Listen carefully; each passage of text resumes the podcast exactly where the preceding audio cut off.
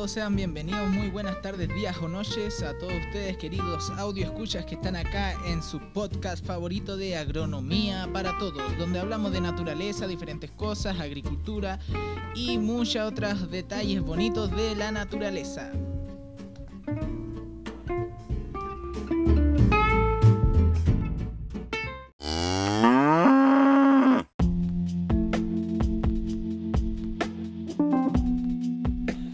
Día de hoy lo que nos reúne es cuestionarnos algo. Quiero proponerle a cada uno de ustedes que se pregunte ahora mismo en su cabecita, ¿cuál es la diferencia entre un animal y una planta?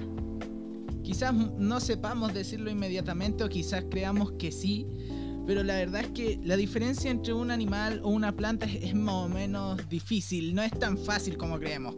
¿Por qué? Resulta que nosotros creemos que planta es toda cosa que no se mueve, que está quieta y bueno, se queda en un lugar y no sabemos si siente o no siente, bueno, hasta cierto punto.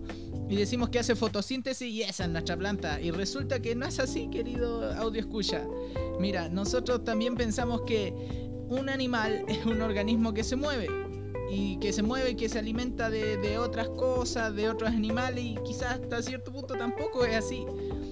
Si nos vamos al reino protista, esto es mucho más complejo porque tenemos, eh, tenemos células, tenemos lo que podría ser un animal, que no es un animal, que hace fotosíntesis y que se alimenta de otros organismos y resulta que eh, también ayuda su energía con el sol, o sea, es algo extraño. ¿Y qué, es lo que quiero que entendamos con esto? El podcast de hoy va a esto. La diferencia entre un animal y una planta simplemente es el reino.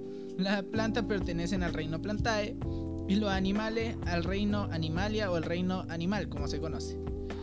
Y bueno, tenemos otros reinos como el reino Monera, eh, tenemos el reino Fungi, y bueno, eh, esos son principalmente, y hasta día de hoy se discuten cuántos reinos son, si son seis, son siete, eh, y bueno, diversas cosas que la ciencia ha tratado de responder y hasta el día de hoy está en cuestionamiento.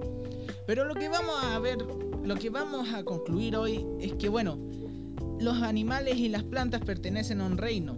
Y no porque uno haga fotosíntesis y no tenga pies para irse de un lugar a otro, significa que todo lo que sea así va a ser una planta. Y mucho menos si un animal se alimenta de otro animal, significa que va a ser todo lo que se coma otra cosa un animal.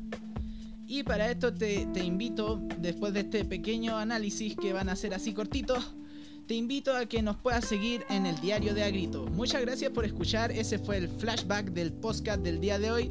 Así que eso, bendiciones querido audio escucha y que estés muy bien.